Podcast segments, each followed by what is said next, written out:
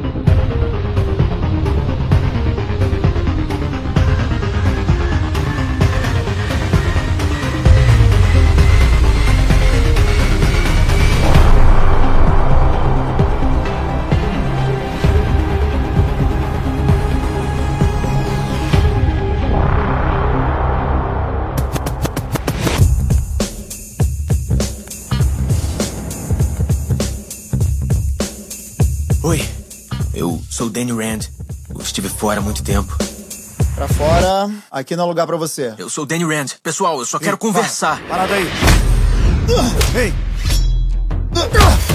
Bem-vindo às empresas Range. Estamos de volta com o Logado Cast de Punho de Ferro. Fica bem esquisito, né? Punho de Ferro, mas é Punho de Ferro mesmo. É... Senhor Darlan Generoso, eu quero que o senhor faça uma sinopse de Punho de Ferro para os nossos ouvintes que passaram ali pela Netflix, assim, olharam, mas não quiseram se arriscar. Do que se trata Punho de Ferro?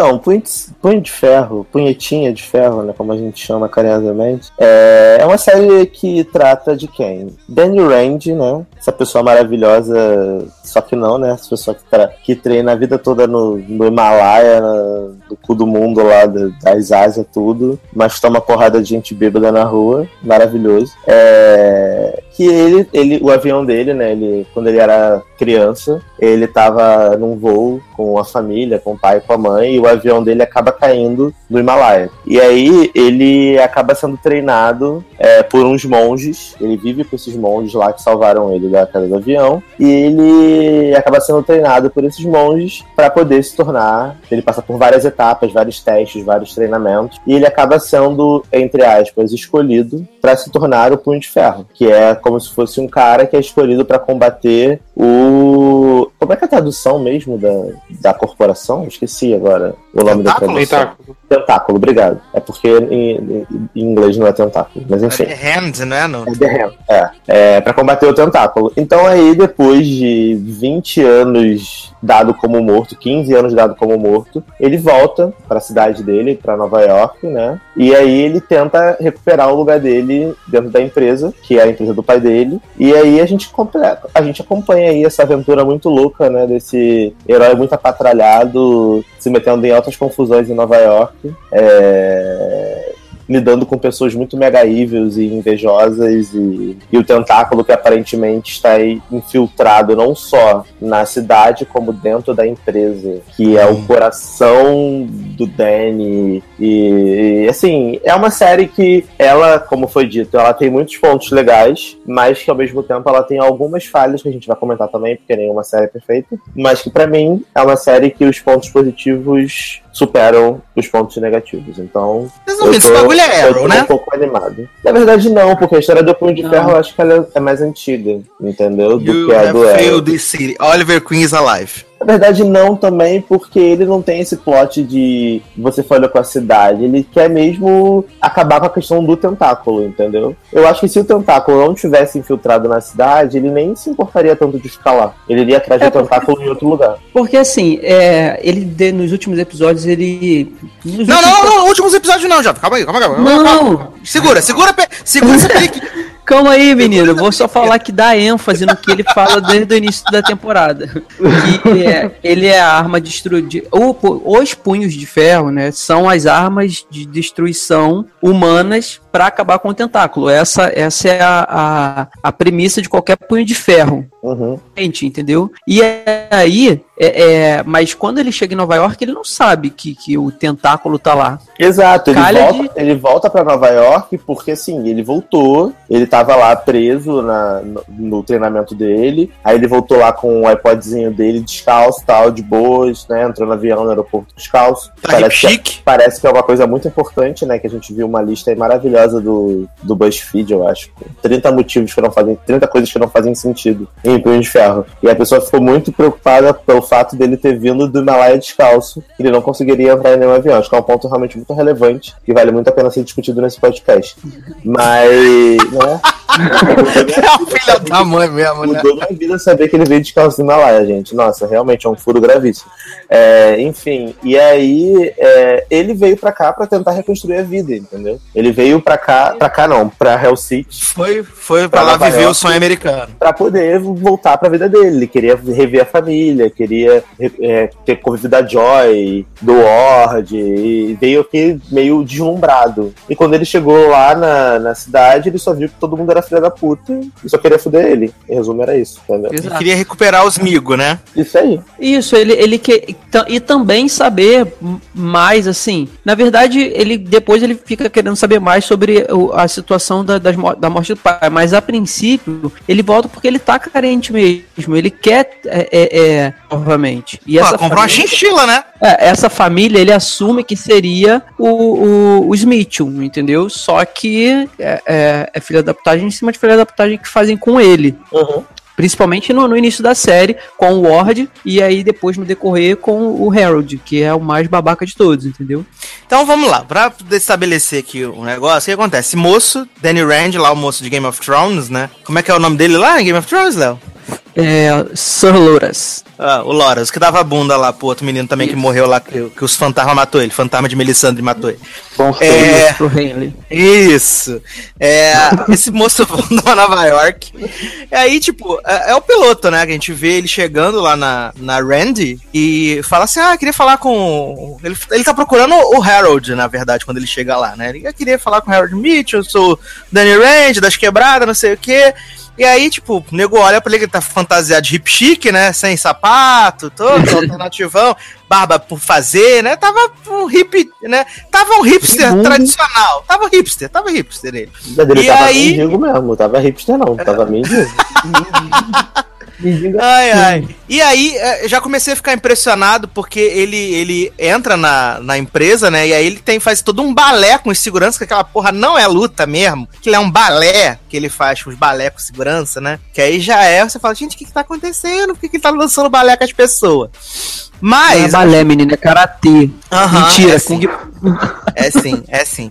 E é porque ele. é, e aí ele consegue entrar lá e ver o, o moço Ward, né? Que a gente só pode até se confundir pensando que é o Ward de Agents of Shield, né? Mas na verdade é um homem Deus me horroroso, com a cara toda esburacada. E ele agora é o A do presidente pai da dele é mais desbura... a, a- a do pai é muito mais esburacada. Mas também o Você pai não, tem fala, 400 você anos, não né? fala assim do grande ator, Comic Con, Faramir, relevante, entendeu? Você fez. Não diga isso. Esse homem, esse homem está com a cara acabada na série.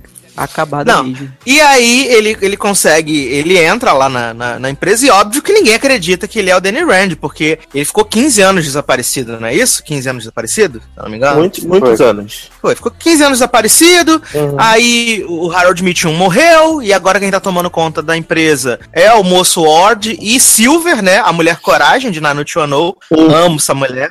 Amo Silver, mulher coragem. E eles não, não reconhecem, né? Até porque o Danny Rand não tem identidade, não tem seguro social, não tem nada. Não tem absolutamente nada que comprove que ele é Danny Rand. Na verdade, ele é só um maluco que tá achando que, tipo, tem mania de grandeza, né? E aí ele é expulso do negócio, aí encontra o parceiro na rua que dá o sanduíche pra ele. Acho que achei sacanagem quando mataram esse moço no segundo episódio, a gente fiquei bem triste. Pois é, o cara não tinha nada a ver, né? Coitado. É, o cara era mó legal, emprestou o celular pra ele, pra ele fazer a ligação lá, né? Roubou um iPhone 7, emprestou pro Danny Rand fazer a ligação. Gente, eu amei esse plot do cara que roubou o iPhone e falou assim: Ah, então, liga aí, tá de boa, eu vou te ensinar aqui, tá vendo isso aqui? Então, É, aqui é aproveita enquanto o dono não corta o plano. É, tá liberado ainda. E tal. V- Vamos entrar no Facebook? Dar uma olhada, entendeu? Vamos ver aqui o Tinder rapidão. Nossa senhora, esse plot é muito horroroso, né? Esse do MM, sabe? Pior que o Olha você, outro. olha, você respeita o plot do MM, porque outro dia eu comprei MM e eu fiz a mesma Ah. coisa aqui em casa e foi maravilhoso. Experiência Ah, é verdade, completa, né? Experiência Porque ele, completa. fica, porque ele fica tentando provar pro, pro Smithson que, na verdade, ele é o Danny Rand, e aí ele faz. Ele invade a casa de Silver, né? Faz uns parkour lá, entra na casa da mulher, vê que tá tudo parecido com de quando ele morava lá, né? Porque a, a Silver mudou pra casa dele. E aí ele tem a brilhante ideia, né? Que ele lembra que quando ela era criança separava os MM, né? O negócio das cores, né? Mas e aí... nisso é porque ele já tá internado no hospício, lá no Gente, hospital mas psiquiátrico. pulando tudo, gente, calma. Mas não, Não, sabia então, que era pra é- contar isso episódio de é- episódio. Não, beleza, mas assim, vamos contar os plot, né? Porque, Porque o que ele, tá acontece? preso, Antes- ele tá preso no hospital no episódio 3. Isso. Calma, Isso, né? Tem- então. Aconteceu 800 coisas antes. Mas por quê? Ele, ele faz esse plot do MMs quando ele tá no hospital psiquiátrico, porque lá no episódio 2, se eu não me engano, ou no início do 3, ele. A, a Joy, ela finge que vai escutar a dele. E aí dá um boa noite Cinderela e dá um boa noite Cinderela, e aí ele já acorda no, no hospício lá todo amarrado, entendeu? Já fica sem o- os poderes dele lá, não consegue concentrar o, o tio por causa do, do, da- da- do medicamento. e tal. E aí, depois de um, um bom tempo lá, tentando convencer o médico, tentando convencer as pessoas de que ele é o Danny Rand, é, e aí tem um plotzinho também que não joga a favor, que encontra um um passaporte no nome de outra pessoa que ele teve que falsificar para poder voltar para os Estados Unidos, pegar o avião. E aí fica nessa, nessa enrolação de eu sou e ninguém acredita que eu sou, até que a, a Joy ela faz esse teste com o, o MMs e ele lá no, no hospital ele lembra da situação de que, do que ela fazia, né, com o MM e aí faz e manda entregar ela. Aí ela tem a primeira prova de que realmente ele é o Danny Rand, porque só ele sabia que ela fazia esse tipo de coisa com MMs. Assim, para mim, o melhor, melhor personagem dessa primeira fase da série é T-Bag, né? T-Bag genérico que aparece lá entrevistando Danny Rand, fingindo que é doutor, mas na verdade é só mais um louquinho da galera, né? Amo T-Bag genérico. É esse homem, gente? Gente, o homem que Bom, fica sentado na beira da... T-Bag de Prison Break, né? Bom.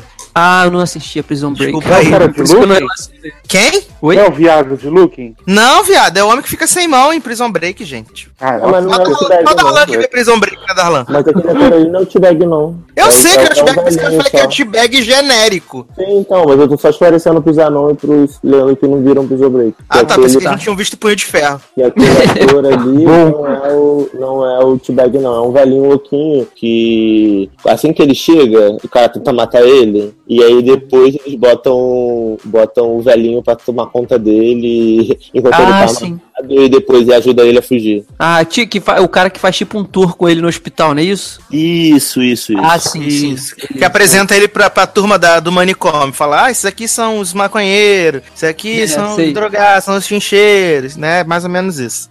E aí, assim, eu acho que demora um pouco esse negócio aí que tem esse plot, que fica tomando os medicamentos, e não sei o quê. Mas eu acho que mais importante do que tudo isso, a gente descobre que, na verdade, o Mitchell, né? O Harold Mitchell não tá morto. Ele só tá escondido lá num bagulho mega secreto, não sai, mas ele que dá- sabe é o Ward, né? O filho. isso, e ele continua dando as cartadas na empresa. Ele que diz de que forma vai proceder, o que, que vai comprar. E aliás, eles estão tentando fazer uma aquisição do porto, né? Nessa época. Eles estão tentando fazer a aquisição do porto, que é uma coisa muito importante. Aí até o Ward diz pra ele assim: Ah, mas esse porto não vale nada, não sei o quê. E aí o Harold não deixa ele meio que questionar. Ele fala assim: faz o que eu tô falando, a gente Isso. vai dar certo, vai ser super legal, vai ser super maneiro. E É, aí, e aí- ele, ele, ele começa, ele sabe que, que tem essa volta desse cara que diz ser o Danny Rand, e ele vai até o hospício, né, pra poder ver de perto, e aí ele conversa com o Danny, e o Danny acha que tá alucinando, né? É, assim, eu é,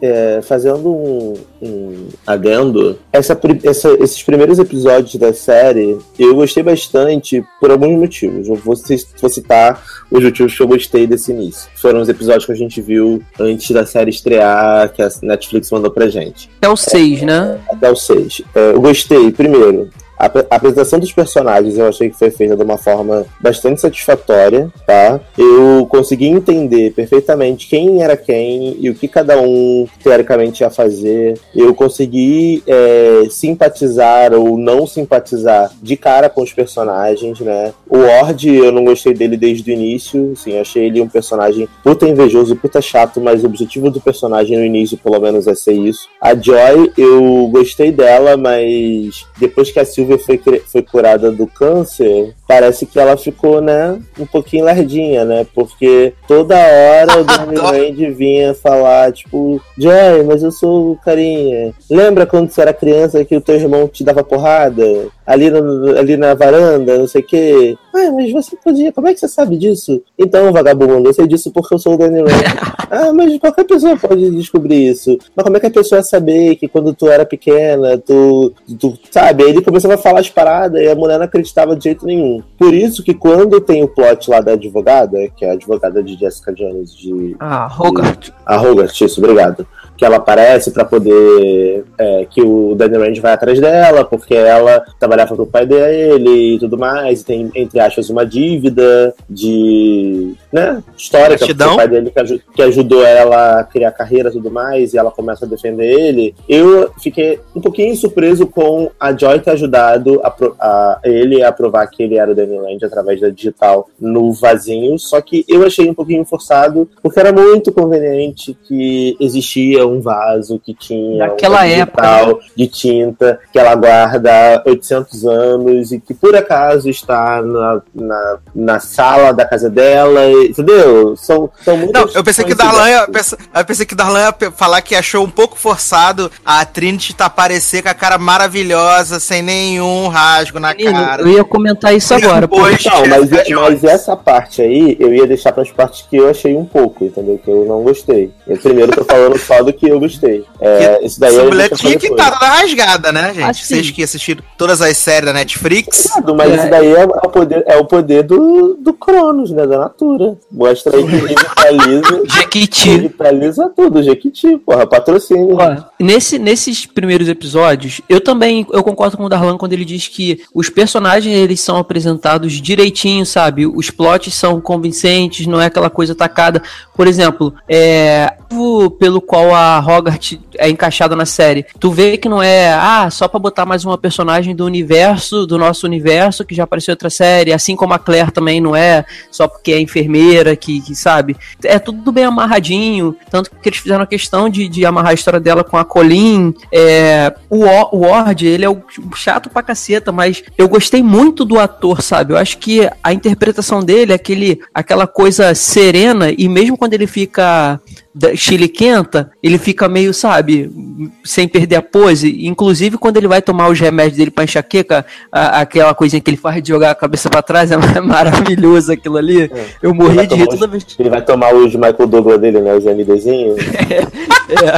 A Aí. E, e, já, e nesses primeiros episódios também, quando é, é, a gente tem a, a inserção da, da Colin, que pra mim é a melhor personagem da série, Uhum. e no- assim, a química entre ela e o Danny já desde o início é muito boa, sabe? E é uma coisa que perdura a série toda. É, é, eu fiquei muito satisfeito com a atriz. É, ela é a Henwick, né? Jessica É, Henwick. Jessica Que Henwick. são duas É. Então, eu, eu achei que ela se encaixou perfeitamente no, no, no papel, sabe? E, e eles têm uma química, eu não sei se assim, tudo bem, tem aquela situação que eles trabalharam junto em Game of Thrones, mas na verdade não trabalharam juntos, porque ca- cada um era de um núcleo. Mas não sei se isso acabou beneficiando os, os atores, que pode ter criado, sabe, uma, uma já, por já ter se conhecido em algum provável set de outra série, ter aquela, já sabe, aquela intimidade mínima, e isso parece que foi pra tela, foi muito bom o- a inserção dela, a história dela com, com o Danny, e essa coisa que o Eduardo falou da, da Hogarth, eu foi, foi uma das primeiras coisas que eu comentei, cara, quando essa mulher apareceu, eu falei, gente, essa mulher, ela tomou-lhe um rasgo na mão, ela tomou um rasgo na cara, um rasgo no corpo todo, e ela está limpinha, ela não tem nada, parece que nada aconteceu com ela em Jessica Jones. né? Sim, eu acho, Toda eu acho que, rasgada. que no, na segunda temporada, se tiver, com os defensores, vai ter uma série tipo Viola Davis, ela tirando a peruca, assim, tirando a maquiagem. aí, aí vai tirando a maquiagem, vai mostrando esse capricho tudo, assim, pra lembrar. Adoro. sabe? Porque realmente foi um pouco, gente. Foi, foi meio ridículo a mulher aparecer toda linda, né? Revitalizada, depois ela ter a cara toda retalhada na, em Jessica Jones, que, que o Groove fez ela se rasgar toda. Mas assim, ok, vai. Foi, Vamos não, fazendo, né? Vamos fazendo. O que vamos fazendo, né? Mas de- Ai. depois, quando a gente for comentar mais sobre furos, tem uns mais pra frente também que eu até comentei já com vocês, pra gente falar. Eu também adoro Colene, né? Colene fala assim pras crianças lá que ela dá aula lá, que ela tem um, um estúdio falido lá de artes marcial, né? Que ela fala pras crianças assim: não, é, vocês não podem lutar, que a arte marcial é uma parada super do bem, super maneira, super pra aliviar a alma, tá? Aí vocês não podem lutar. Ela descobre que o menino tá lá lutando lá os, os, pra ganhar uns trocados. Aí Colene vai pra lá começa a lutar com todo mundo, matando os homens, tudo. Do nada, assim. Você fala: o que tá acontecendo no Brasil? Por que, que ela tá fazendo isso? Não, e- Tipo, e- essa mudança e tem essa o- mudança de personalidade do nada em dois episódios. E tem, Então. e tem uma. Tem um, tem um furinho também, rapidinho, Dala, tem um furinho Uhum. também nessa parte aí, porque quando ela vai pra esse lugar onde acontecem as lutas a de- e a- por aposta, tu vê que só quem luta é cara que sabe lutar e aqueles cara porradão, sabe? Grandão. Aí, e o aluno dela que ia lutar lá era um menino magrelo, franzino, que nem sabia lutar direito, assim. Então, é, é meio que um furo. Como é que ele chegou só com o olho roxo, quando na verdade um soco de um daqueles caras lá poderia ter Não, é, até porque Arrancaram a cabeça o, o esquema da luta é: entram dois, sai um. E sai um, exatamente. Né? Deixa quieto. Então, gente, mas olha só, a motivação. Eu não achei furo, porque o motivo pelo qual ela, ela começou a lutar foi bem explicado. Assim, ela Não, eu tô ela viu- Não, mas o Sasha falou que ela mudou de personalidade do nada. Não foi do nada. Ah, sim. Ela, ela entrou na luta porque o aluno dela estava se metendo nessa parada e ela, que- e ela acreditava que ele merecia um futuro melhor. Então ela, ela preferiu se arriscar e quebrar o- o- os preceitos dela lá, tanto que ela fica, tipo, meio que. No início ela fica meio que envergonhada, porque não é honroso, né? Como ela é uma mestra nas artes marciais, lá que ela dá aula, você utilizar isso para você poder cair na porrada e ganhar dinheiro, é uma forma honrada de você lutar. Mas depois ela acaba gostando da parada, entendeu? Só que assim, Ela ficou claro pra mim que, apesar dos caras lá serem gigantes e, e ela ser fraquinha, gente, Nikita tá aí, né? Nikita pesa 30 quilos e cai na porrada com 18.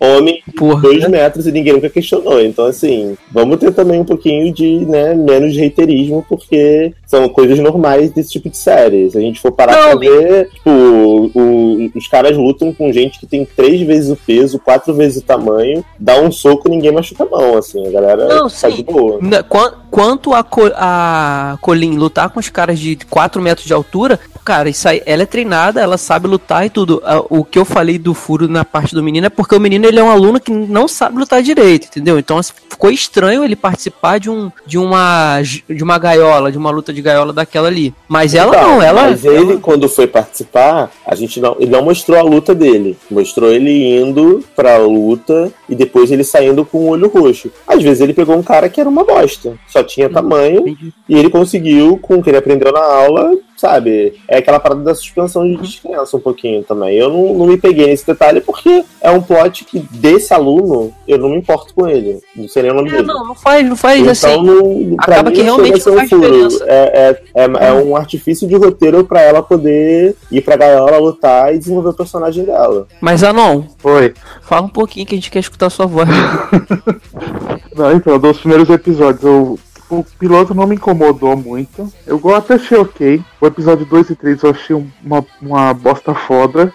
eu dormia. Tanto que eu assisti os dois, esses três primeiros, eu falei, preciso tirar um cochilo pra continuar. Porque não dava. Mas a série melhora a partir do 4, né? O meu problema com esses três episódios primeiro aí é isso que falou, é tudo muito fácil. Tipo o vaso lá da mulher que ela viu, da me a mesa, né? Na verdade, não lembro o que era. Aí Ela o celular. entrada, né? Aquela paradinha É. vazia na mesa. Aí ele, precisa- é, ele precisa procurar alguém, o cara aparece com o telefone, com o Facebook pra ele procurar. Tipo, aí o ah, o plot do MM.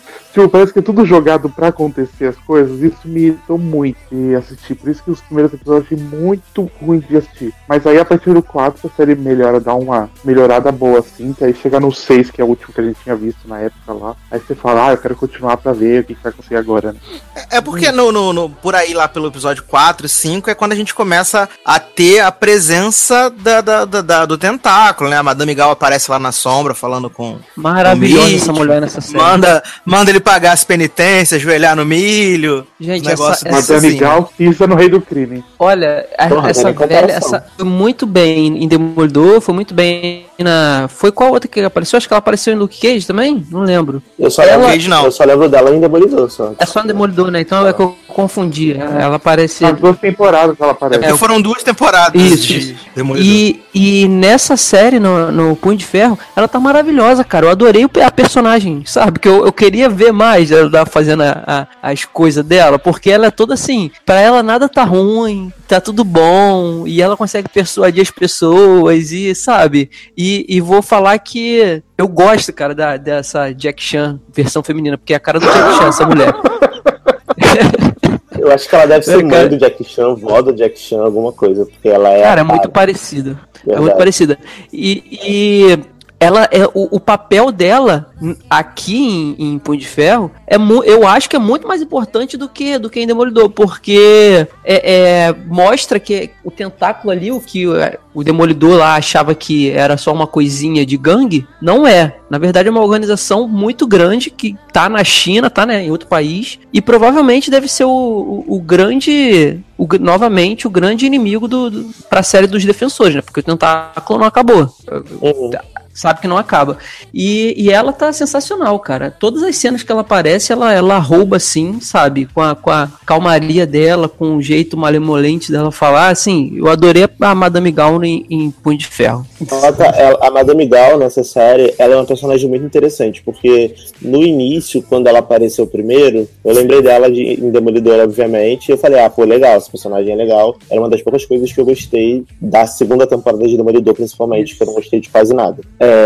E aí, quando você vai começando a conhecer um pouco mais do Tentáculo e um pouco mais da personagem dela, você vai vendo como a personagem é muito boa. E aí, quando. É aquela que quando- você ama odiar, né? Uhum, E aí quando culmina lá naqueles episódios mais da segunda parte da série, que eles vão lá pra, pro, pra Ásia, né, pra poder tentar capturar ela, que tem toda, toda aquela trama lá, que tem a luta, que foi uma luta super legal do, do, do Punho de Ferro com o bêbado lá do The King of Fighters, que eu não sei o nome. boa. É igual, ele é igual aquele bêbado do The King of Fighters que lutava no, no jogo. Ele É lutava mesmo, cara. igual jogando a garrafa de cachaça, desculpa, mas eu não, eu não, eu como não li os quadrinhos, eu só conseguia lembrar do bêbado do, do, do jogo do The King of Fighters. Pra mim- Parece mesmo, Pra mim parece. era ele.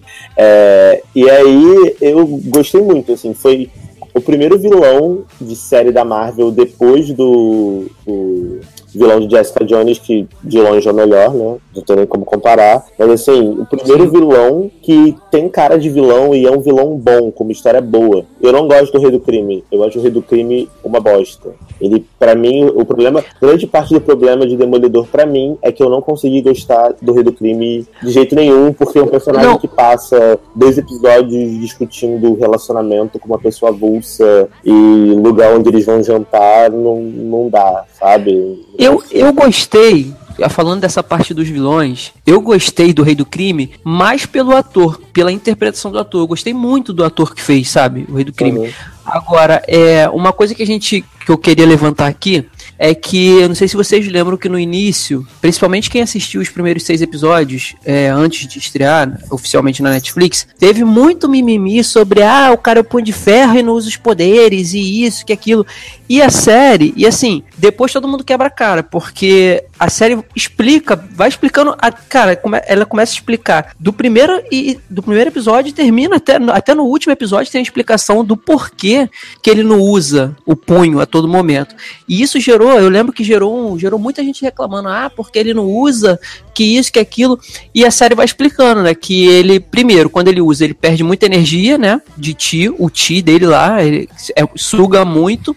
E ele, ele não, ele, ele é um, um, um jovem punho de ferro, sabe? Ele não tem, assim, anos de experiência como punho de ferro.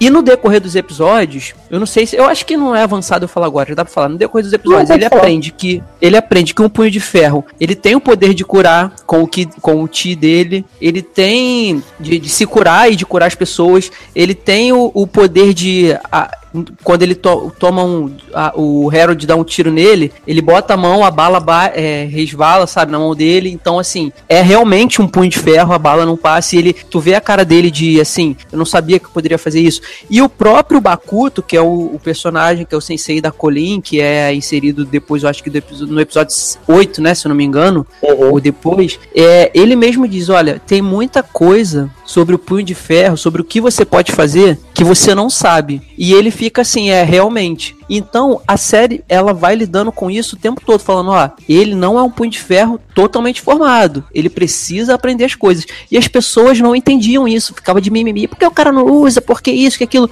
Ora, se você tem uma técnica que nem você conhece ela profundamente, obviamente que quando você né, for usar, você vai se cansar, você não vai saber ainda como usar ela plenamente.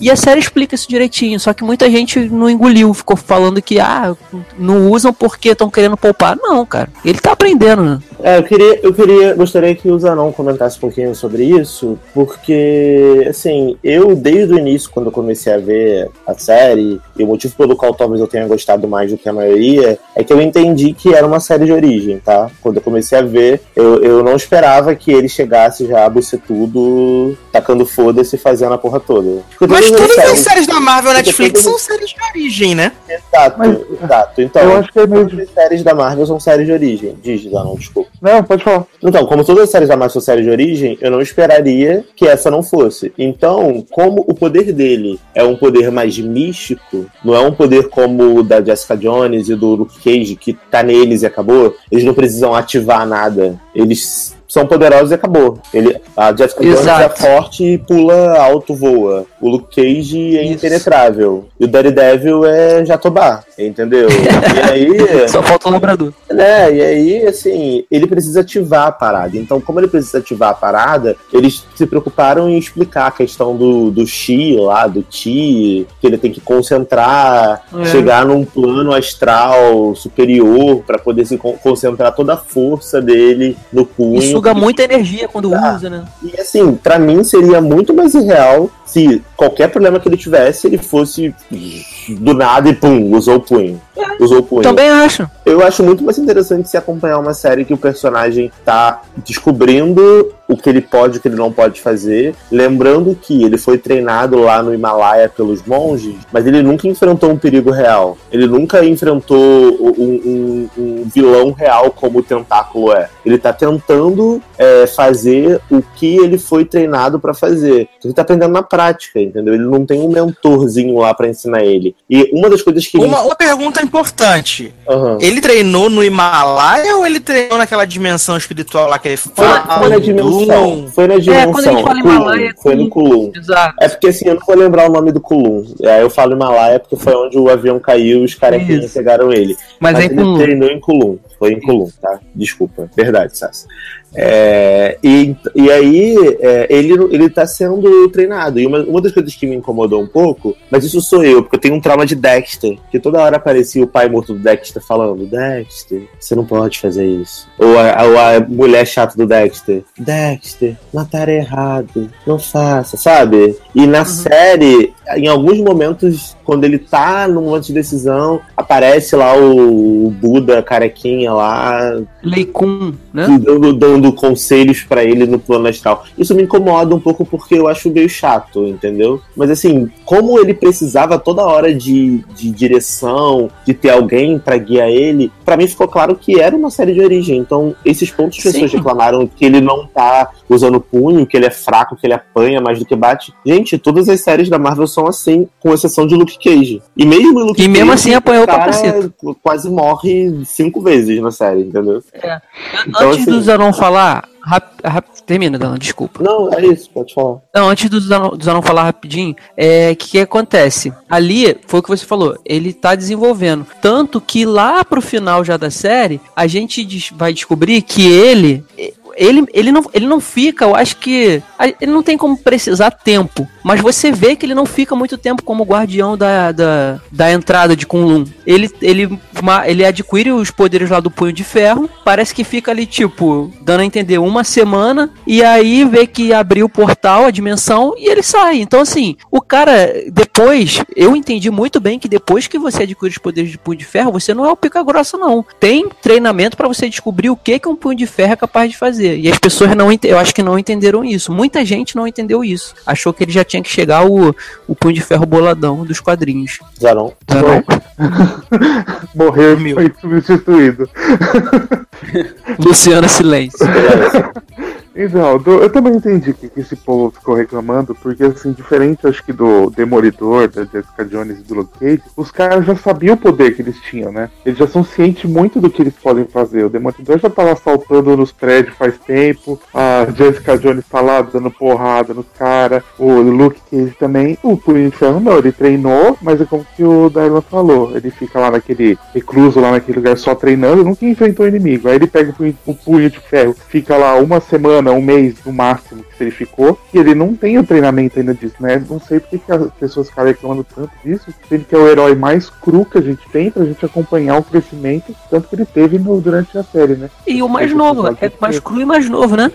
Exato, e assim, e a gente esquece que tanto a Jessica Jones quanto o Luke Cage quanto o Demolidor, eles tiveram vivência com pessoas normais, tá? O Danny Rand, ele viveu recluso num bagulho cheio de monge, entendeu? Ele não tem. Por isso que ele é inocente. Qualquer pessoa passa ele pra trás, porque ele acredita em tudo. Por isso que o, o, o, o os Mitchum lá falavam pra ele assim: ah, vem cá, você é família, não é ter, vou, vou cuidar de você. E ele chorava, achava o máximo e acreditava em tudo e só se fudia, porque ele não tinha a malícia de entender que só tinha filho da puta do lado dele, entendeu? Sim. A Jessica A- a- Jones, se você pegar como exemplo a Jessica Jones, ela era amargurada pela vida. Então, assim, ela nunca iria passar pelo mesmo problema que o, o Danny Rand passou. O Luke Cage é a mesma coisa e o Demolidor entendeu? Então, assim, gente, as séries são diferentes, os personagens são diferentes e as situações são diferentes. Não, Não, dá não, pra comparar.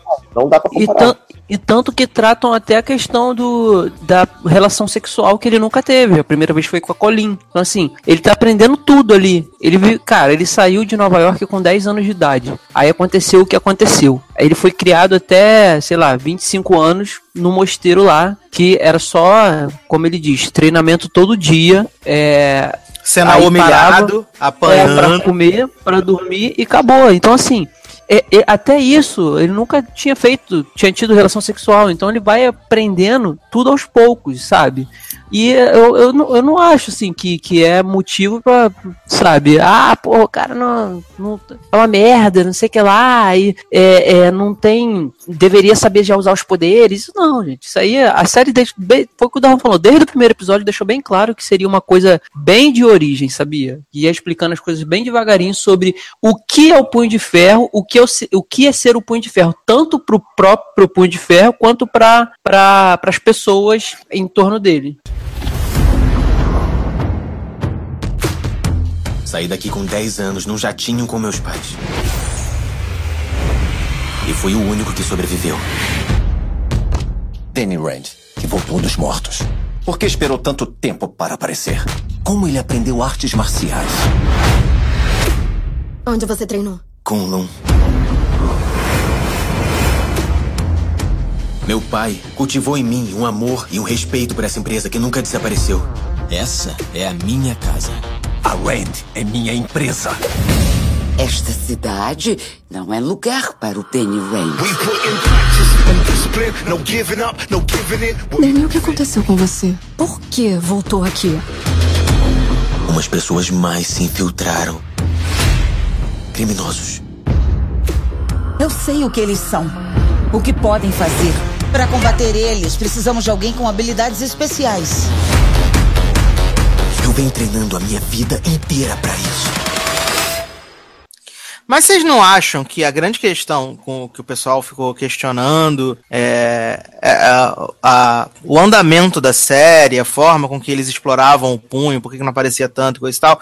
Você não acha que é não, vocês não acham que já é um pouco de, de má vontade por causa do, do problema de desenvolvimento que tanto a segunda temporada de Demolidor tem, como a primeira temporada do Luke Cage e alguns episódios de Jessica Jones tem, que é muito arrastado. Então o pessoal, eles, o pessoal quer assistir, mas eles já vão um pouco de má vontade pra poder encarar essa maratona de, de barriga, porque vai ter uma barriga, né? Em algum momento. Cara, eu, assim, eu acho que em relação a Demolidor, as pessoas não vão com uma vontade, porque se o, o, o Demolidor cagar no chão, vão dizer que é maravilhoso. Assim, eu não vejo. Vai mesmo.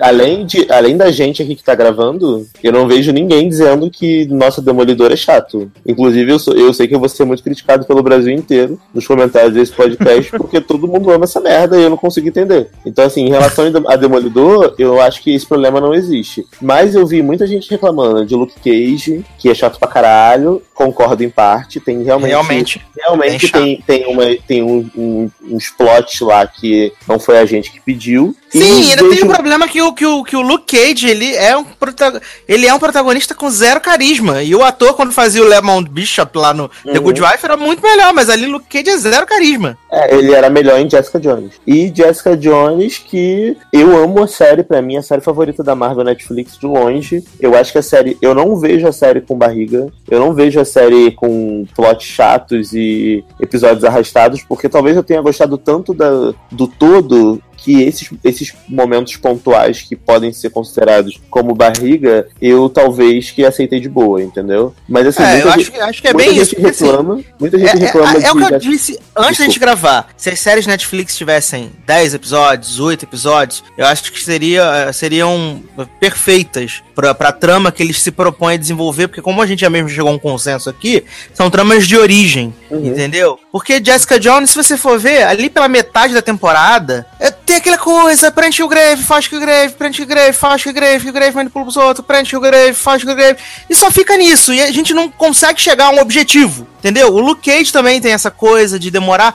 O Demolidor, então, nem se fala. Nem se fala, porque é, é, é um negócio insuportável, principalmente na segunda temporada, quando fica aqueles flashbacks de Electra, de Electra, de viajando no passado, de fazendo os roubos. Gente, que coisa insuportável. Eu acho, eu acho que 10 episódios seria o ideal, entendeu? Porque assim, se você quiser fazer uma barriga, você tem dois episódios pra fazer uma barriga, entendeu? E com oito você não teria. Então talvez teria que ser tudo mais corrido e poderia passar alguma coisa. 10, 10 episódios realmente seria ideal.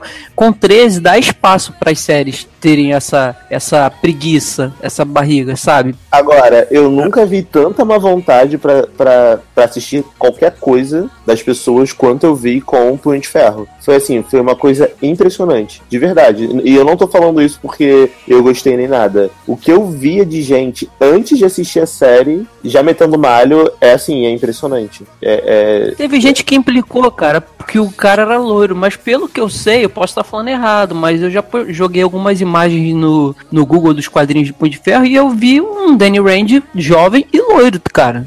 É, teve gente que implicou. Eu acho que o personagem Teve gente- é louro mesmo, Hum. do quadrinho. É, teve gente que implicou com a, com, com a sincronia, né, com do, da, das cenas de luta. Eu achei muito boa, cara. Assim, é, quando ele vai lutar com as pessoas e tal, o Kung Fu, eu achei muito, muito bem sincronizado. Não tenho o que reclamar disso, sabe?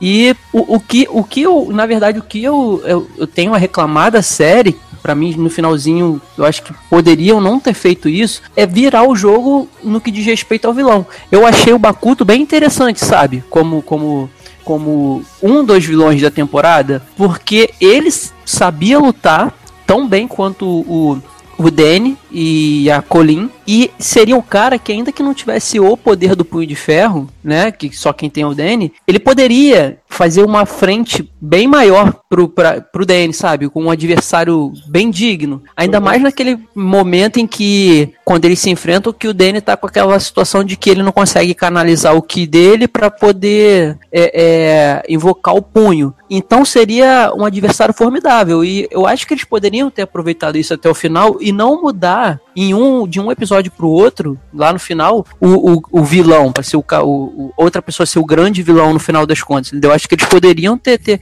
mantido o, a situação com o Bakuto. Que o cara, Mas ele é- tem um nível de luta muito bom. Mas eu acho que eles querem segurar esse vilão, esse o Bakuto, porque eu acho que nos quadrinhos ele vira o, o serpente de ferro, uma coisa assim. Entendi. Ah, é, É, tipo aí. um vilão foda do Punho de Ferro, uma coisa assim, é pelo que eu vi por cima. E aí acho que é por isso que eles seguraram pra não usar todo o cara agora. Uhum, entendi. Pra E aí jogar mais pra frente ele. Se tiver, poder usar ele na plenitude, entendi. Isso, É, mas criança.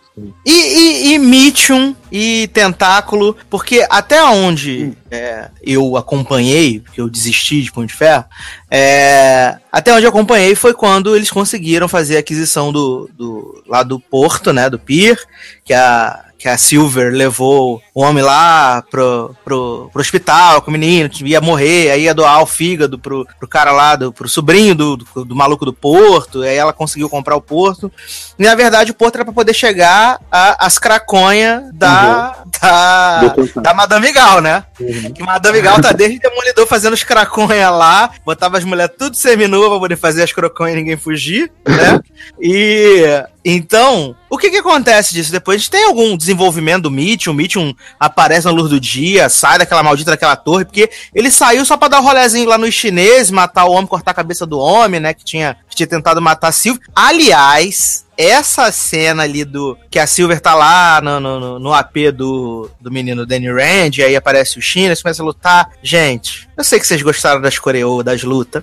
Não, apenas. Ah, cara, foi, não. foi bom. Foi bom. Agora. Aquela, aquela luta, então, dentro do elevador, puta. Nossa, um ícone, cara, pariu. sua boca. Que coisa ridícula! É, sai, sai do podcast. Sai do Que podcast. coisa ridícula! É, Vamos Para de, combinar? Pelo para de amor falar de que a gente. Deus. Pelo amor Olha de só, Deus, gente, gente. Não tem É muito condições. coisa ridícula, né? Quando, quando o, o Jatobazinho lá, o ceguinho, luta com um pano na cara no corredor, abrindo porta, fechando porta, deitando no chão, subindo no chão e pulando sincronizado, batendo em 800 pessoas, e é nossa, que maravilhoso. Cara, Nossa, a que grande diferença, da, Ah, a grande diferença da, da luta do, do Demolidor Para. é que na luta do Demolidor Hum. você sente a brutalidade da coisa. No, no- ali no Punho de Ferro você não sente nenhuma brutalidade. Não, malucos, o os malucos é tão- os malucos né? Mas Jovem, os malucos têm machado, estão com o diabo. O cara tá lutando dentro de uma bodega, de um elevador. A cara tá demolidor é pra ser gótico trevoso, punho de ferro é pra ser pop. Isso! É, melhor, melhor argumento, é isso. Mas só, é, cara. o estilo de luta é diferente. O, O Kung Punho de Fu- Ferro não vai cair na mão e rodar no chão com o cara. É, Não o vai, Kung cara. Fu, Kung Fu. É, eu tive dois amigos quando eu fazia o segundo grau que eles faziam Kung Fu e eles participavam de, de campeonatos regionais e, e sul-americanos de Kung Fu. E aí eu perguntei pra eles, falei, vem cá, mas vocês caem na porrada mesmo? Ele, não, é, sabe aquelas danças que o Danny faz, de aquelas coreografias sozinho pra canalizar o Ki? É O deu Kung- aí, viado. O, é, o Kung Fu é aquilo ali, assim. Tanto que você, tanto que você pode ver que quando eles vão dar vão dar porrada, tipo, eles só encostam a mão na pessoa num ponto vital, a pessoa cai e quase morre. O Kung Fu é esse estilo. Então por que que esse lazarento não fez isso com os japoneses? Não encostou no ponto vital deles e matou todos eles? Ou deixou Mas, eles jogados no gente, chão? mas o que, no Ficaram elevador? 43 horas lutando, todo Jovem, mundo de ali- boa. Chegou no mas elevador, ali deu quanto- 400 tinha quantos? porradas no maluco, deu 400 porradas no maluco dentro do elevador e Meu saiu querido, todo tem cinco- mundo de boa. 5, 6 contra 1. Você queria que ele ficasse apertando o ponto vital de cada um? Não, não, tô, di- mas tô dizendo quando eles entrou no elevador, que ele tava lutando lá com dois, ele e a Silver. Tava lutando, ficou 40, 40 horas pra aquele elevador descer, ainda tem essa. Ficou Ah, 40 porque eles estavam na cobertura, né? Deve ser e, por a- isso, e né? aí, Ah, tá. não, e aí ele foi lutando, dando porrada nos homens, e ele não derrubou um! Ele não derrubou nenhum, só tinham dois dentro do elevador. Entendeu? É isso. Podemos continuar? Não é possível. Assim, eu Ah, acho, tá. sabe, de verdade, que, que você tá pegando em uns pontos que não assim, são desnecessários, cara. É o estilo da Não, luta- mas é o que você. estilo Mas é o que você. Mas é, não, não, não, não, não, não. É o que você me É, disse no podcast do Acha que não foi ao ar. O que você gostou, você gostou. O que você não gostou, você não gostou. É meu direito de não gostar. É meu direito achar ruim. Eu não tô dizendo que não é direito, que você não tem direito de achar ruim. Eu tô dizendo que é imbecil esse tipo de questionamento. Não, não, não. O meu de argumento é o meu esse, argumento. Assim, você Não, conhece não? Você conhece, você fez você é mestre em artes marciais. Mas por não que, que o meu argumento. Por que, que o meu argumento eu então é babaca e seu está argumento não eu vou pode ser? Vamos lá. Não, Eu- olha só. O que eu acho. gostaria de falar, eu gostaria de, do meu momento. Eu vou fazer igual o Big Brother. Eu gostaria, da, gostaria da, da, da réplica da, da pergunta. com a Emily, vou ficar com a mão levantada, igual a Emily e o Mar.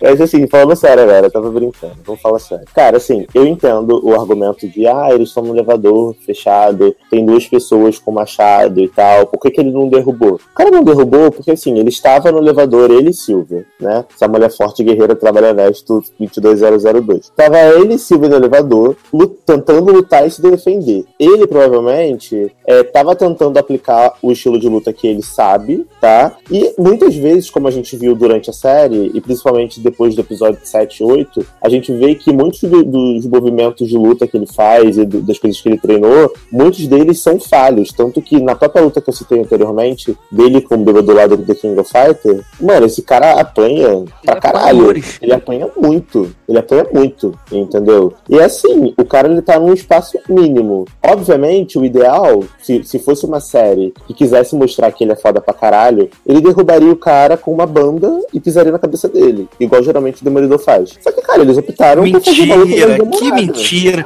É Demolidor verdade, apanha igual o catiço. Demolidor Não, apanha É, ele, ele muito. apanha, mas geralmente no final o Demolidor ele sempre acaba com todo mundo caído no chão, com 800 paredes quebradas, entendeu? E de boa. E ele saindo esbudegado litros, né? Assim, Assim, mas eu, eu ali- entendi perfeitamente o propósito da luta no elevador. Eu entendi também. perfeitamente porque ele conseguiu sair andando. Eu acho que você tá problematizando assim- uma parada que não precisa problematizar. Eduardo, Eduardo, é esse. e assim, eram, sei lá, seis, sete no elevador contra ele sozinho. Não, no elevador e... só tinham dois. Não, tinha mais. Não, elevador dois. Tinha era mais na dois. cena, cara. Elevador é só dois. Só dois? Só. Não, tá, beleza, vamos lá. Dois no elevador. Ele tinha que lutar contra dois e ainda não deixar a garota tomar nenhuma porrada, entendeu? A Joy. E num espaço curto. Fora que o Kung Fu ele usa movimentos bem espaçosos, que a gente vê durante a série toda que ele faz. Somos, to- somos todos lutadores de Kung Fu. Não somos. Não, não somos, não somos, a gente tá- como tá se dizendo-.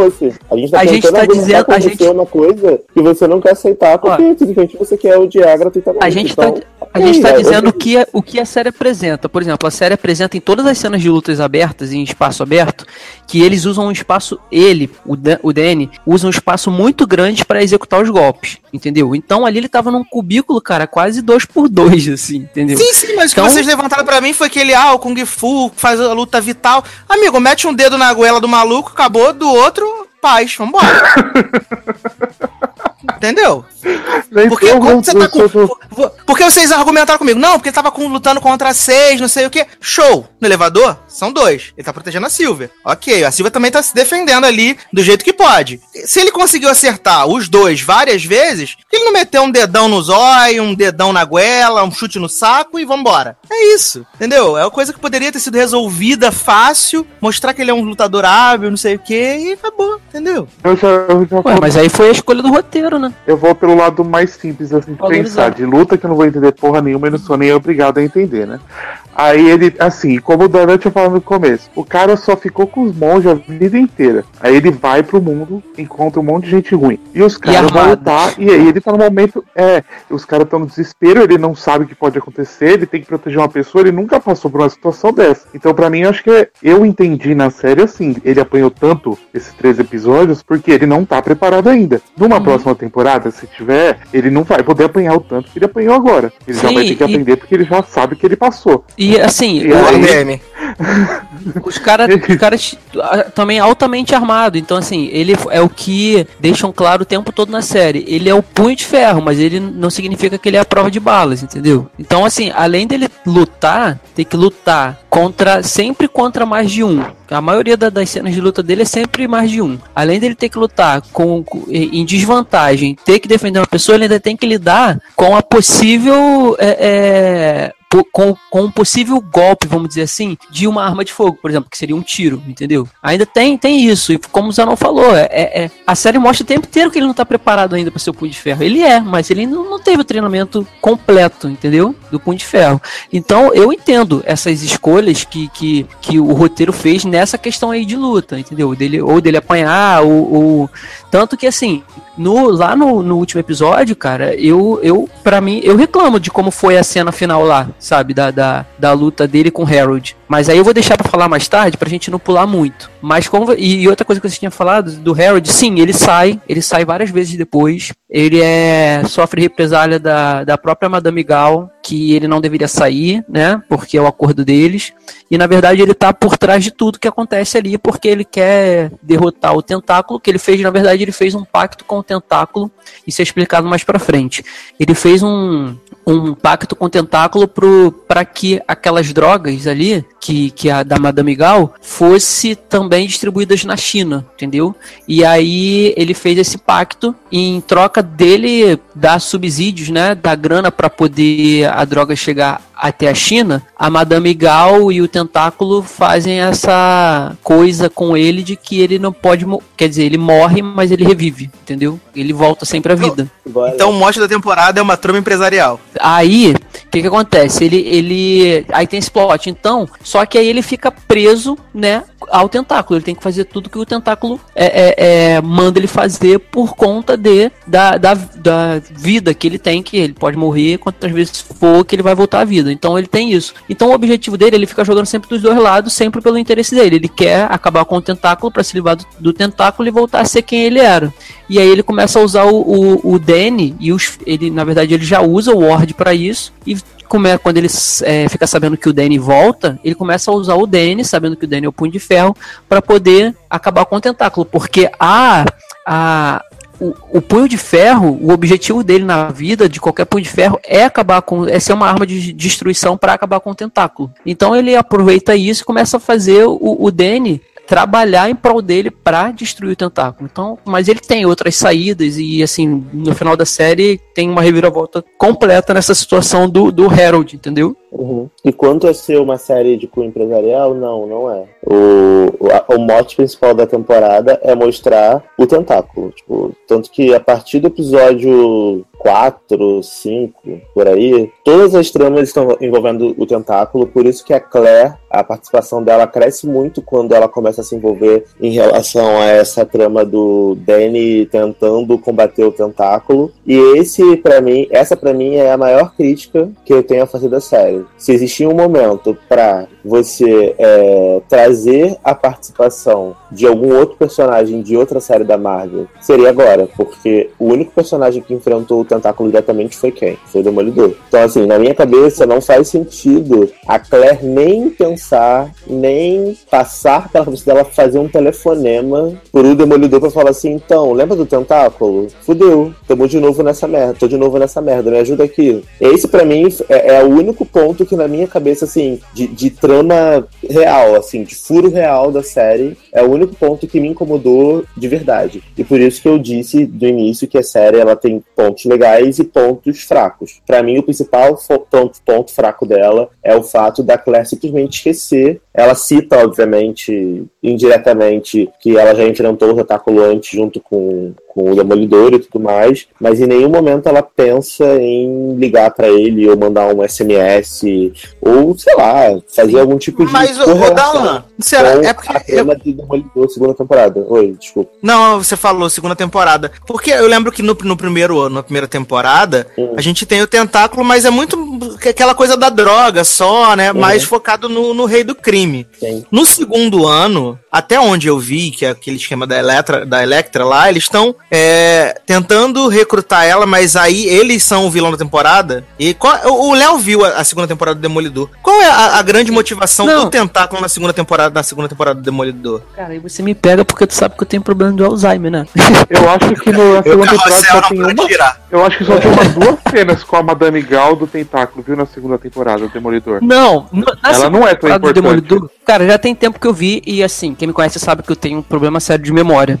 É, pelo que eu lembro do, de, da segunda temporada do Demolidor, sim, o, o, o tentáculo, o, ele é mostrado. O, não, ele, é...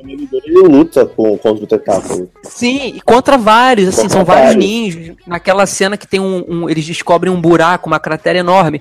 Já na segunda temporada do Demolidor fica claro que o grande adversário dele é e vai ser o tentáculo. Tanto, Tanto. que tem um plot lá com a Electra, que ela morre e quem pega ela é o, é o, é o tentáculo para reviver, né? Ela Isso, como também uma. Quando o, rei do, quando o rei do crime volta, porque no final da primeira temporada, se eu não me engano, ele foi preso. Ele volta na segunda temporada, se eu não me engano, tá? Se eu estiver enganado, botem nos comentários do podcast e me corrijam. Mas pelo que eu lembro, dos episódios que eu assisti, quando ele volta, ele volta E aí mostra que vários outros é, outros clãs de criminosos estão sendo dominados pelo tentáculo na cidade. E aí é, mostra a Madame Gao, tá? A chinesinha Jackie Chan, aparecendo, e aí a trama começa com essa célula dela sendo mais importante. Então, assim, eu não vi até o final do Demolidor porque eu não consegui, porque eu tava achando muito chato. Mas, assim, eu tenho certeza que um dos plots foi que o Demolidor enfrentou o Tentáculo. Então, mano, mesmo que não tenha sido o principal, tá? Mas ele enfrentou e sobreviveu. Ele tá vivo. Tanto que vai ter terceira temporada e, e defensores. Então, mano, se eu conheço, se eu conheço alguém que enfrentou o mesmo inimigo que eu tô enfrentando, que eu participei disso, no caso da Claire, ela participou, por que eu não ligaria pra ele, cara? Mandaria um WhatsApp, é. sabe? Eu lembro que o Darlan, é, eu lembro que o Darlan ele tinha logo, né, depois que a gente que eu assisti, a gente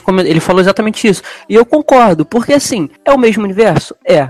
Eu não vejo problema em. A, cara, a CW ela é mestre em fazer isso. A Felicity apareceu no último. No episódio. No episódio do. Foi de quem? Foi de é. Legend, não foi? O, no 2.16 como uma, a, uma vigilante, entendeu? Isso é, ela apareceu, sei lá, 5 minutos ou menos. Eu acho que não seria problema, é o mesmo universo. É, é o mesmo bairro praticamente. O, o Demolidor deve estar, tá, sei lá, 10 quarteirões dali, sabe? Uhum. Então eu acho que poderia ser uma saída boa, uma explicação que não fosse furo, ela chegar e falar assim, não, pera aí, ou então pelo menos ela pegar o telefone e falar, oi Matt, aqui e tal, e aí explicar alguma coisa e o cara falar, pô, não posso ir para aí porque eu tô aqui, a situação tá ruim, mas entendeu? Alguma coisa desse tipo poderia ter acontecido. Ele Parece que... ter respondido, se ela tivesse mandado uma mensagem e falar assim, Isso. Matt, Matt, tentáculo de novo, me liga. E nunca é, mais pô, pensassem nisso, eu ia falar, não, beleza, pelo menos ela falou com o cara e lembrou que ele enfrentou o tentáculo, tentaram dar uma conexão. Agora, do jeito que, que parecia, era que assim, ela, a Colin e o Danny estavam sozinhos lutando contra o tentáculo com é uma mega corporação, se fudendo a cada episódio, sendo que poderia ter mais gente que poderia ajudar aqui. Ela conhece, entendeu? Que no caso é o Matt. Ela não teria que descobrir quem ele é, ela conhece ele. Uhum. Eles são amigos. É, e, o, e aí de, e aí depois dessa situação toda, é, quando o Bakuto ele entra na história, o Bakuto é o sensei da, da Colin, é, a gente descobre.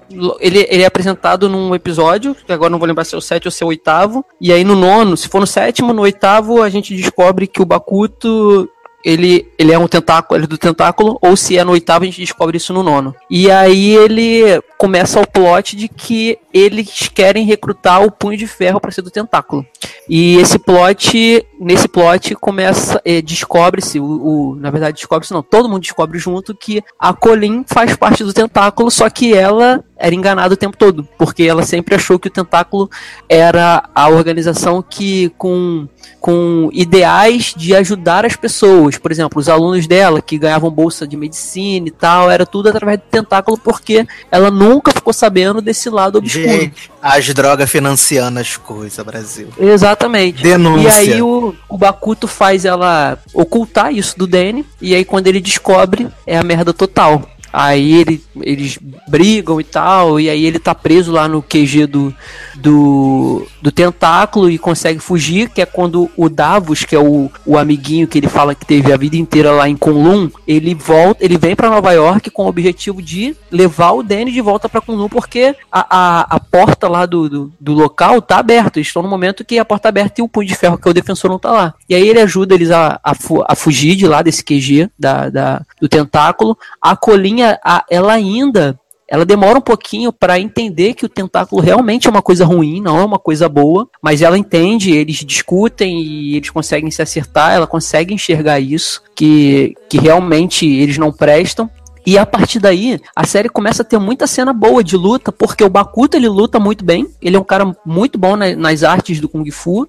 Você tem cenas de também da Colin de, de luta com a Colin de espada muito boa, tanto que a, a, luta dela com o Bakuto é excelente, cara. Eu adorei aquela, aquela cena. E, e aí começa a se desenvolver o plot final, que para mim é, assim, é, é, a parte que eu falei que, para mim, meu, pessoalmente, estragou, que é tirarem o Bakuto de, daquela coisa de vilão, mas aí o Zanon ele deu uma, ele deu uma ideia, uma explicação plausível, que agora não, eu, eu, eu, dei uma. Não era o Bakuto, é o Davos que é o que eu falei. Eu que falei ah, então, ah, então aquilo que tu falou morre. Morre. É. Esquece churrasco. Então, Aí, aí tem o Bakuto, e aí esse Bakuto, ele é o tentáculo, ele assume o lugar da Madame Gal, né? Ele, ele meio que prende a Madame Gal pra é, virar o chefão do tentáculo em Nova York. E tem, a gente tem a melhor luta ali, para mim, é, é, a dele com a, com a Colin, é uma luta excelente, a Colin mata pau naquela luta ali. A cena que ele. Tem uma cena que eles lutando de espada, o, o Bakuto dá-lhe uma espadada na dela e aí quebra, sabe? O bico da espada dela e sobe. Quando cai, ela dá um chute no bico, o bico da espada enfia na perna dele. Cara, é muito boa essa cena. E nisso numa chuvarada, sabe? Assim, que deixou a cena mais bonita. E aí, depois de, de toda essa situação, vira o, o Harold vira o grande vilão. É coisa de, tipo, do final de um episódio, do penúltimo episódio pro último episódio ele vira o grande vilão. E aí é uma motivação que pra mim eu achei muito ridícula, entendeu? Uhum. Foi a única coisa que eu não gostei. Porque eles conseguem, tudo bem, eles conseguiram explicar como na HQ, que na HQ, pelo pouco que eu li, na HQ é, é o Mitchum, Harold Mitchum, que derruba, né? Que na verdade derruba não. Ele tá no avião junto com o pai do. com o Danny, com os pais dele, o avião cai no Himalaia, e aí eles sobrevivem. Eu acho que é isso, se não me engano, me corrijam também nos comentários. Aí eles sobrevivem, e aí o, o Harold empurra o pai dele, do, do, do Danny, no precipício, e aí o Danny e a mãe fogem, e aí a mãe dele morre tentando proteger eles do, do, dos lobos. E aí na série eles meio que quiseram dar uma. É, é, assemelhar isso, aí eles explicam que, na verdade, é aquilo que eu falei antes, o, o o tentáculo dá a possibilidade do Harold voltar à vida do câncer que ele tinha e em troca dele financiar as drogas lá na China. E aí o, o, o pai do, do Danny, ele descobre que tá tendo alguma coisinha na China envolvendo a, a, a empresa deles e pega o jatinho com a família e vai. E aí o Harold, com medo, né, de, de dele descobrir que a Range estava começando a financiar drogas tanto em Nova York quanto na China, ele prepara tudo com o tentáculo para que o avião caísse. E aí fica aquela coisa de, né, o realmente o Harold que, que traiu. E aí ele vira o grande vilão. Tipo, ele, ele pega um tablet que o, o Danny tinha com todas as informações de venda de drogas do tentáculo, que o Danny tinha passado para ele para tentar derrubar o tentáculo. Ele pega isso, camufla todos os, os dados como se o Danny fosse um grande incentivador e distribuidor e financiador de drogas, entendeu? E aí ele, ele começa a ser procurado pelo, é, pelo D, DEA, né? Que sim, é o de narcóticos. Esse plot, esse plot final do, do Harold, eu achei meio tirado do cu, sabe? Meio eu também, cagado. Eu achei cagado. Porque, assim, não precisava. Assim, um plot que eu achei um pouco desnecessário também foi a virada da Joy no final. No final, também. Né? Tipo assim, bem no final, quando, né, ela congela a câmera da Avenida Brasil e, tipo, pã, Joy agora é Mega Evil. Ele Não acredito que eles transformaram Silvia, Mulher Coragem, em vilã. É o câncer que voltou, amigo. Acontece.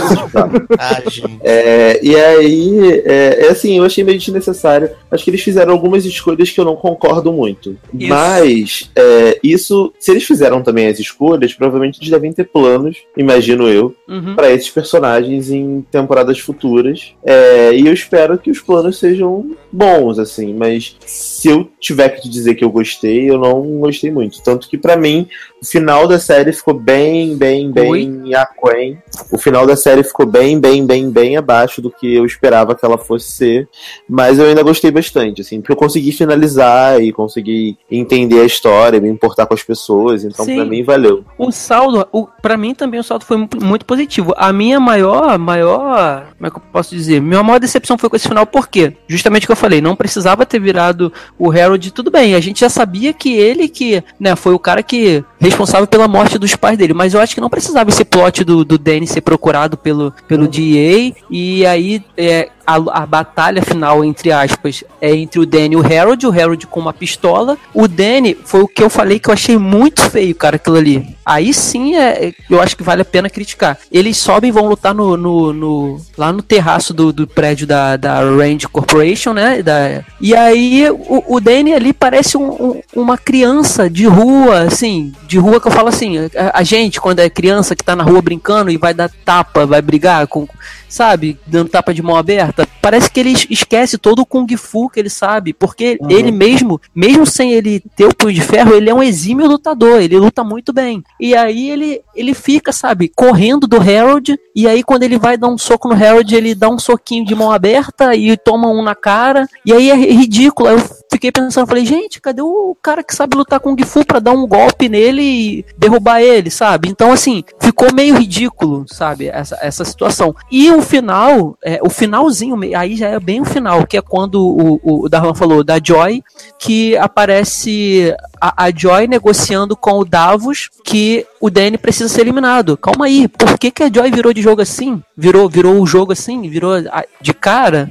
Se- sem, sem motivo. Porque o Danny não fez nada pra ela. O Danny não fez nada contra ela. Tanto que no final, a Joy descobre toda a merda que o pai dela fez. Que o pai dela não presta, entendeu? E aí, a última cena aparece ela negociando com Davos que o, o, o Danny precisa ser eliminado. Aí, porra, não tem cabimento. O Davos, eu entendo. Eu entendo que o Davos tá puto com ele porque eles eram melhores amigos. O Danny abandonou o Davos e abandonou a posição de, de, protetor do portal de Kunlun. Eu entendo o Davos tá puto e querer se Vocês vingar falam dele. Davos, eu fico só pensando no seu Davos de E aí- Game of Thrones. E o Davos, o que, que acontece? O Davos ele é recalcado. Ele deixa bem claro na série que ele não quer, que ele queria ser o Punho de Ferro e ele acha injusto um cara que nem era de Kunlun, sabe? Um cara qualquer de Nova York. Ah, tem esse plot da xenofobia, é verdade. Isso, Ah, ter esse exato. título. Ele, você não Exato. deveria ser, teria que ser eu e tal, porque eu sou um filho de Kunlun de raiz. Então ele tem esse recalque, eu até entendo. O, o, o, o, o Danny é muito bosta, porque assim,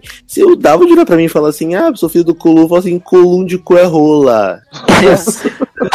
Como diria a mulher bonita, aceita, nós somos, go- somos gostosa. Né?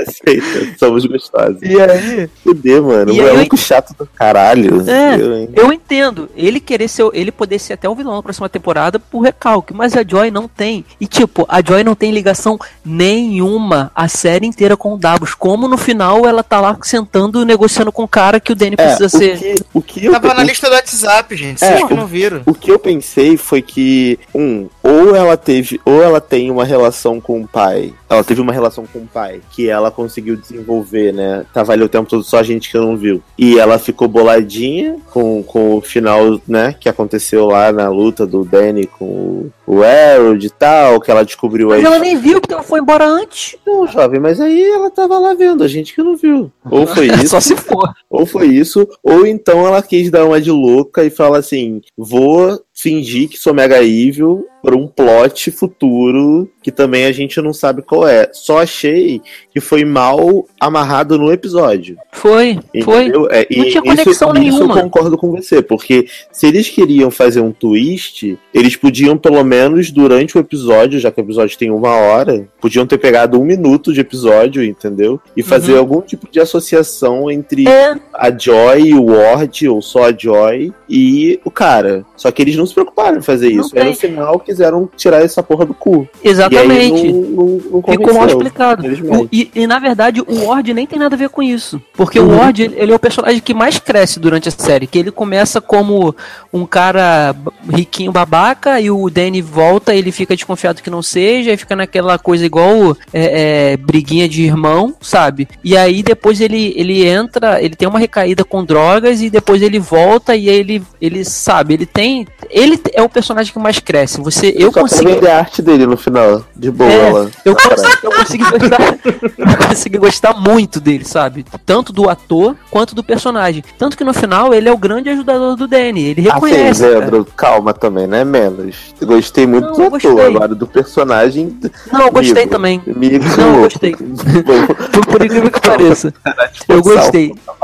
E aí, no final, ele, ele vira o grande ajudador do Danny. E não tem ligação nenhuma com essa situação que a Joy tá É. lá com, com esse Davos. Então, realmente, Engraçado, falando- toda vez que eu falo Joy, eu lembro, toda vez que eu falo Joy, eu lembro daquela novela Jack Joy, da Juliana Paz. ah, tá, Juliana Paz. Era Jack Joy e Darlene, não era? Darlene, não sei o Isso, que, Jack Jaqueline Joy. Joy e Darlene. Cada mergulho é um flash. Celebridade Isso. a novela. Só fazendo esse adendo que eu acho importante. Já que você tá muito no universo de Punho de Ferro, a gente lembra de Jack Joy e Darlene. E aí, assim, Ai, ai. Pra, pra mim, só esse último episódio da luta dele com o Harold, que é já bem, sei lá, os 15 minutos finais, até o finalzinho, que, cagaram, porque realmente tiraram um plot do cu, que não tinha nada a ver. Uhum. É, aquela luta com o Harold foi ridículo. Tudo bem que a cena que ele vem, que ele entra pelo, pela janela do prédio, dá aquele soco no chão, cara, foi maneiro pra caramba. Mas depois disso eles só cagaram, sabe? O cara eu, parecia acho, que... eu acho que o que faltou nessa cena foi uma trilha sonora um pouquinho mais impactante. Se tivesse botado um Bring Me to Life, assim, um dois eu acho, eu acho que é bom. Eu acho que é bom. Eu acho que ia ficar Essa temática gótica trevosa. Mas aí tinha que ser demolidor. Botar um tatu igual o Birds of Prey, aquela cena maravilhosa. acho que podia até tocar Avril também. Tu, inclusive, eu acho que a gente tem que tocar tatu nesse podcast, porque acho que seria tudo a ver. Se combinaria muito. Esse é o meu destino.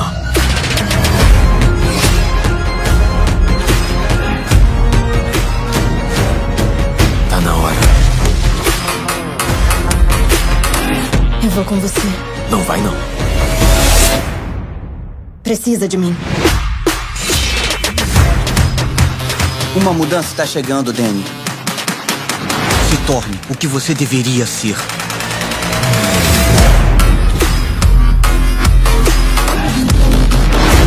Eu sou o punho de ferro.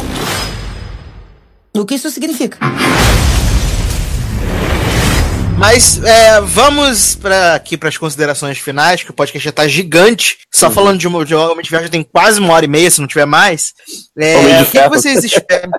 É, Homem de Ferro, Tony Stark. Uhum. É, o que, que vocês acham que pode ter na segunda temporada? E qual a nota de vocês para a primeira temporada de Punho de Ferro? Vou começar com Marzanon, que fez a Neide o programa inteiro. Ah, lindo. Tô aqui só pra dublar. Ele tá dublando só pra dublar.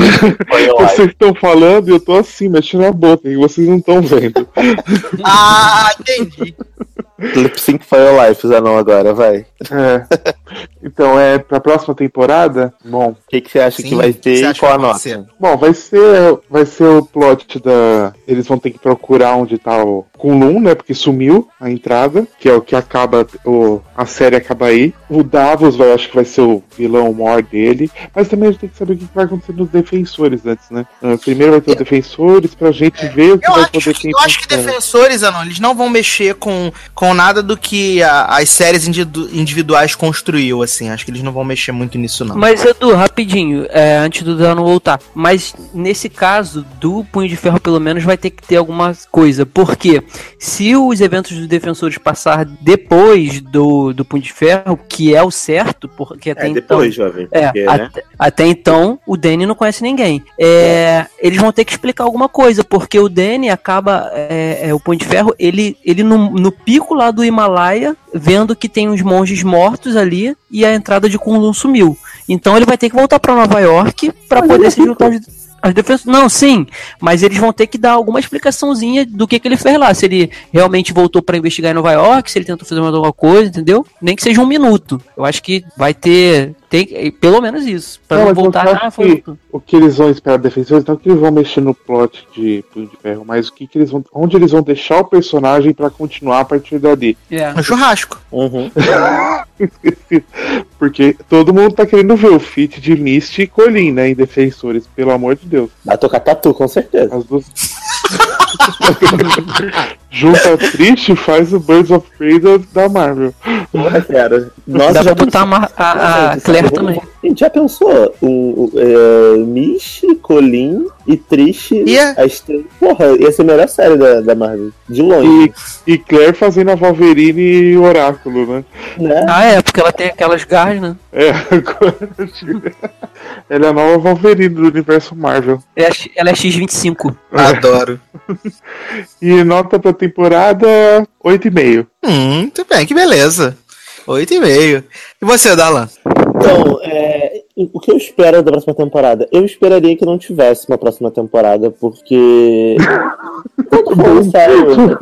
Não tô falando sério, assim. Eu, eu, acho que a gente tem que ser realista, né? Vamos, posso ser realista? Eu acho que o Cabedio. O Punho de Ferro e o Luke Cage são dois personagens que eu não vejo porque a gente precisa ter série individual dos dois, porque a história deles é muito aquilo ali. Assim, se fosse uma série conjunta dos dois, eu acho que seria super legal. Acho funcionaria muito melhor se fossem os dois personagens numa E série. dá pra fazer isso. Super dá, porque tem várias histórias deles juntos. Exatamente. Mas, assim, minha vontade é que não tivesse uma série e que. Uma série individual para cada um. E que é, eles aproveitassem o vínculo que vai ser criado em Defensores, os personagens se conhecerem melhor e ficarem meio que parceiros, e aí fazer uma série dos dois. Porque eu acho que iria super funcionar e ia dar super certo. Mas isso sou eu sendo Alice, né? Provavelmente vai ter, porque foi a série mais assistida no primeiro mês do Netflix, não sei o quê. Então eles devem provavelmente fazer uma segunda temporada. Eu acho que vai ser bem isso aí que o Zanon falou mesmo. Eles vão provavelmente é, continuar é, nessa busca do Himalaia que sumiu, do Kulum lá que sumiu. E talvez aprofundar um pouquinho mais nesse plot da Joy, é, meio mega evil, tentar a gente entender o que aconteceu com ela, se ela realmente vai pra esse caminho da vilania, ou se ela tá fazendo um jogo com a gente, não sei, assim, eu acho que porque plot do, do Danny a gente não tem mais muito, além do, do The Hand, né, que tá aí pra sempre, né, que ele vai ter que lutar com essa merda pra sempre, pelo visto. O Thanos É. do, da Marvel Netflix, né? né? Enquanto, enquanto existir série da Marvel Netflix, vai ter tentáculo. Então, ele vai lutar com isso daí pra sempre. E eu gostaria de ver mais assim na interação dele com os outros personagens das outras séries. Eu acho que funcionaria muito melhor. E pra temporada, eu dou uma nota 8. Porque eu acho que ela tem pontos muito positivos, mas também tem alguns furos que a gente já citou aqui no podcast que a gente não pode desconsiderar. Então eu dou uma nota 8, que eu considero uma nota boa. Pra, Sim, pra acima da série, média. Né? Acima da média. Então eu dou uma nota 8. Tudo bem. Léo Chaves. Então, é, eu acho que o, eles vão realmente focar nesse plot aí de Kunlun, até porque ficou muito claro que ele precisa aprender muita coisa sobre o que é ser punho de ferro. Então, eles devem meio que mostrar mais aprendizados dele, da- dos poderes que ele tem, sabe? Porque termina a série lá com, com três monges na, no que seria a entrada de Kunlun assassinados, com uma adaga lá e deixaram uma adaga pra dar da, do tentáculo, pra mostrar que foi gente do tentáculo que fez isso. Provavelmente deve ter sido Bakuto, porque a gente esqueceu que ele foi, depois que, entre aspas, o Davos dá uma, dá uma facada no coração dele, eles vão fazer uma DR, e aí quando eles olham pra trás, cadê o corpo do Bakuto? Sumiu. Então provavelmente vão pegar, pegar esse cara e ele não tá morto, ele não vai morrer. Então pode ter sido alguma coisa ligada ao Bakuto. Por fora vai ter essa, esse, esse revenge aí do, do Davos, que vai ser, vai ser puro recalque dele com a Joy. A gente tem que saber qual o caminho que a Joy vai levar. Concordo e muito com o Darlan que seria melhor que fizessem uma série dele junto com, com o Luke Cage. Assim, eu acho que seria interessante fazer uma temporada, uma segunda temporada, porque eles deixaram muita coisa aberta no final da primeira, então a gente merece explicação. Faria uma temporada, sei lá, de seis, seis ou oito episódios no máximo, e aí inventavam, cara, de, de juntar o Luke Cage com ele. Porque eu acho que é mais fácil ter história. Ainda assim, eu acho mais fácil ter história de Punho de Ferro por uma temporada nova do que de Luke Cage, entendeu? Apesar de eu ter gostado muito de Luke Cage, eu gostei bastante, eu sou exceção. É, eu gostei bastante de Luke Cage. E aí eles podiam fazer mesmo, porque nos quadrinhos, cara, eles são amigos e tem o plot deles junto pela, pelas ruas da cidade, né? Eu acho que ficaria muito mais interessante e pouparia duas, é, em vez de ter duas séries, transformava em uma, pouparia, sabe? Eu acho que talvez a, a, a interação do Danny com os defensores ou com pelo menos o Luke Cage seria muito mais interessante do que ele sozinho. Então, essa ideia que o Darlan deu seria muito bem-vinda. Eles poderiam pensar nisso. E a minha nota pra temporada é 8,5 também. Exatamente a nota que eu, eu fui vendo os episódios e dando nota aqui, eu deu 8,5 certinho. É uma série que eu gostei também bastante. Achei que gostaria mais do, de que Luke Cage, mas no final das contas Luke Cage me pegou um pouquinho mais. E. Por causa da trilha sonora. Trilha sonora, cultura black, que eu achei é sensacional. Beyoncé, né? de tratar. Tinha, tinha Beyoncé. A origem Caralho, de Blue né? Beyoncé. E Blue aí, é. E aí.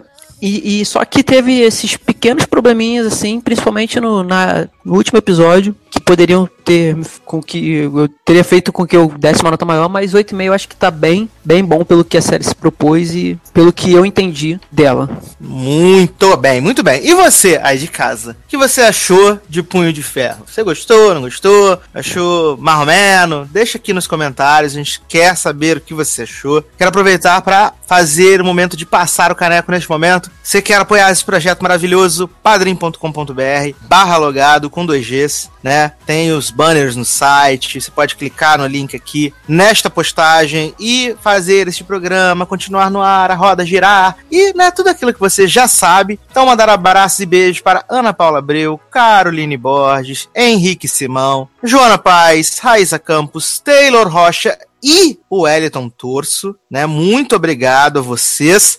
Obrigado também a Amanda Aparecida, Alex Tavares, Márcio Zanex, mentira, dessa vez não tem agradecimento para ele. Leonardo Oliveira. que agressão, jovem. Léo Oliveira e Neiva Silva, que comentaram na última edição do Logado Cast aonde nós fizemos assim, né? Aquele programa maravilhoso sobre DC Comics. As pessoas estão pedindo agora da, da Marvel. Aí eu já não sei o que eu faço, gente, porque a Marvel vai ser muito problemático. Vai ter 73 horas de podcast. É... é eu quero ser né? chamado. A gente sempre quer avisar. o que? Twitter. Marvel a gente já faz toda semana, a gente sempre fala da Marvel, a gente exalta e divulga a Marvel aí toda semana. Estamos aqui falando da Marvel nesse momento, né? Uhum. Quase patrocinando. Exatamente. Então, assim, fique de olho nos nossos produtos, fique de olho no site, tem vídeo saindo, tem muita review, tem Pokéstop, tem falando sobre, tem muita coisa legal no site. Nesses últimos dias, inclusive, saiu um post que o Darlan fez, que são as confirmações que seriam muito melhores do que aquelas que, vão, que ocorreram no Rock in Rio. Que estamos em 2017, vamos ter Skank, J Quest, Capital Inicial e Titãs no Rock in Rio. Você pode com um negócio desse? Ivete Sangalo de novo, quem aguenta? Ivete Sangalo de novo. Mas pelo menos vai ter Cláudia Leite pendurada de cabeça para baixo, né? Viado, mas todo ano tem Ivete Sangalo agora. Capital Inicial, Skank. Faltou não, literalmente todos os anos tem Ivete Sangalo, porque a Ivete Sangalo não canta só no Rock in Rio do Rio. Ela canta no Rock in Rio de Lisboa, no Rock in Rio de Madrid. Todos os anos ela tá no Rock in Rio. Ela tá em todos os Impressionante, gente. Chega, porra. A galera não, não enjoa dessa merda, não. gente, gente, tadinha de Ivete. Mas é isso então, meus queridos. Um grande abraço, até a próxima e tchau.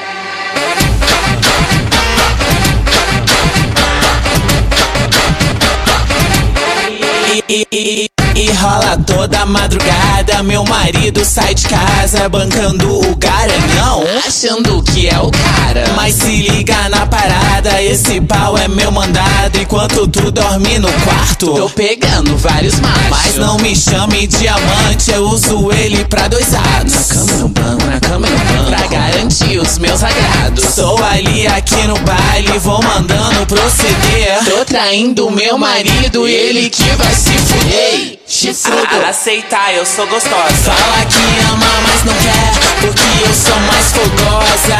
Ei, chifrudo. aceitar, eu sou gostosa. Não adianta nem chorar, sou a famosa perigosa.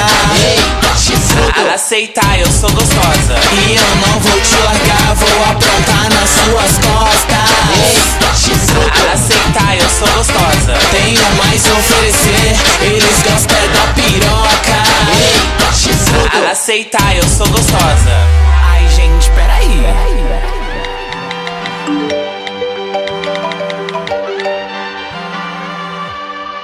Alô? Ei, bebida. Quem, quem, quem é que fortalece às quatro da madrugada? Tem que ter, tem que ter, tem que ter uma mamada. Eu sou a comida fresca, o otário tá bolado. Mexe chefe na parada, até repete o prato. Eu sou grandona pra caralho, pra engolir ou vai ser foda. Mas vem com tudo, vem com tudo, vem com tudo. Ai, eu, eu sou a mulher pepita e vou falar logo pra tu. Tô traindo meu marido Chifrudo. Aceita que eu sou gostosa. Fala que ama, mas não quer, porque eu sou mais fogosa. Ei, Aceitar, eu sou gostosa. Não adianta nem chorar, sou a famosa perigosa. Aceitar, eu sou gostosa. E eu não vou te largar, vou aprontar nas suas costas. Aceitar, eu sou gostosa. Tenho mais a oferecer, eles gostam é da piroca. Aceitar, eu sou gostosa. Aí, se você não for me comer e nem a minha parceira Lia Clark, parceiro, fica em pera. Na terra de malandro, nós somos bandida. Ah, eu e a Lia Clark, a gente gosta, é muito de uma putaria, de uma sacanagem, mas tem que respeitar. Ao no do mundo. Aceitar, eu sou gostosa.